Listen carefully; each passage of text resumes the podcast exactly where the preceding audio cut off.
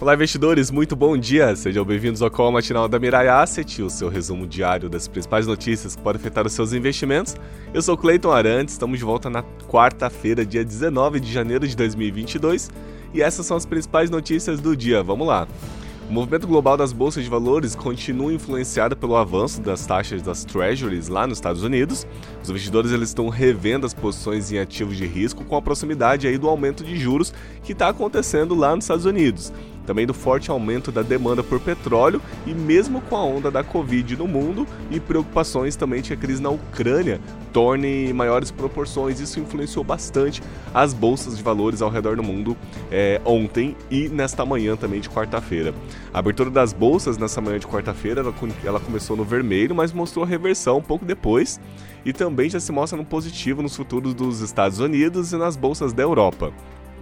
Ajudou na melhora do humor um discurso feito pela secretária de Tesouro lá dos Estados Unidos, a, a Janet Yellen, nesta manhã, minimizando os impactos da evolução da Omicron na economia dos Estados Unidos. Mas mesmo assim, os fatores de risco devem continuar aí apontando para um pregão de hoje muito mais volátil é, no mercado acionário lá no exterior e também para o Ibovespa, Ibovespa não deve ser diferente, já que a gente tem as preocupações dos investidores em relação ao risco fiscal aqui no Brasil e também a pressão do funcionalismo público para aumento de salários para algumas categorias.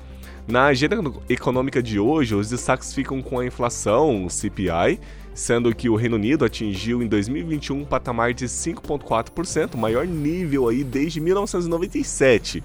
E na Alemanha esse indicador subiu, subiu para 5,3 anualizado, também que foi elevado. Saiu por aqui o IGPM, que é o Índice Geral de Preços, o mensal. A segunda prévia de janeiro ficou em 1,95% contra 0,43% em dezembro, sinalizando que a pressão inflacionária aqui ela vai continuar ocorrendo no curto prazo. Lá nos Estados Unidos saem dados das novas moradias de dezembro e acontece também o leilão do Fed para as Treasuries de 20 anos.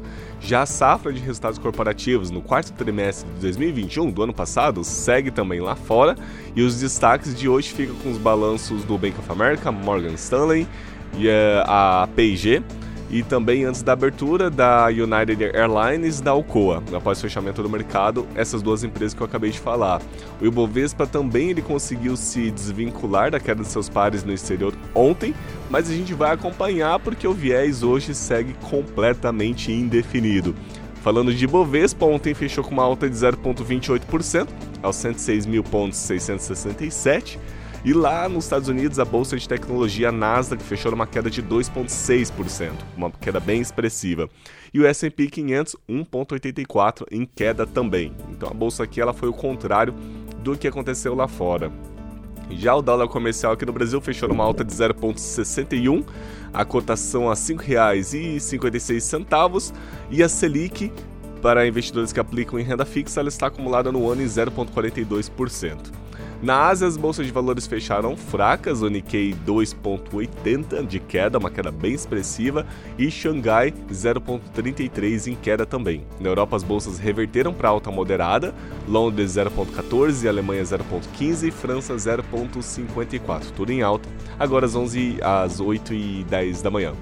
Nos Estados Unidos, os futuros das bolsas de valores reverteram para alta também moderada, Dow Jones 0,17, S&P 500 0,24 e Nasdaq 0,38.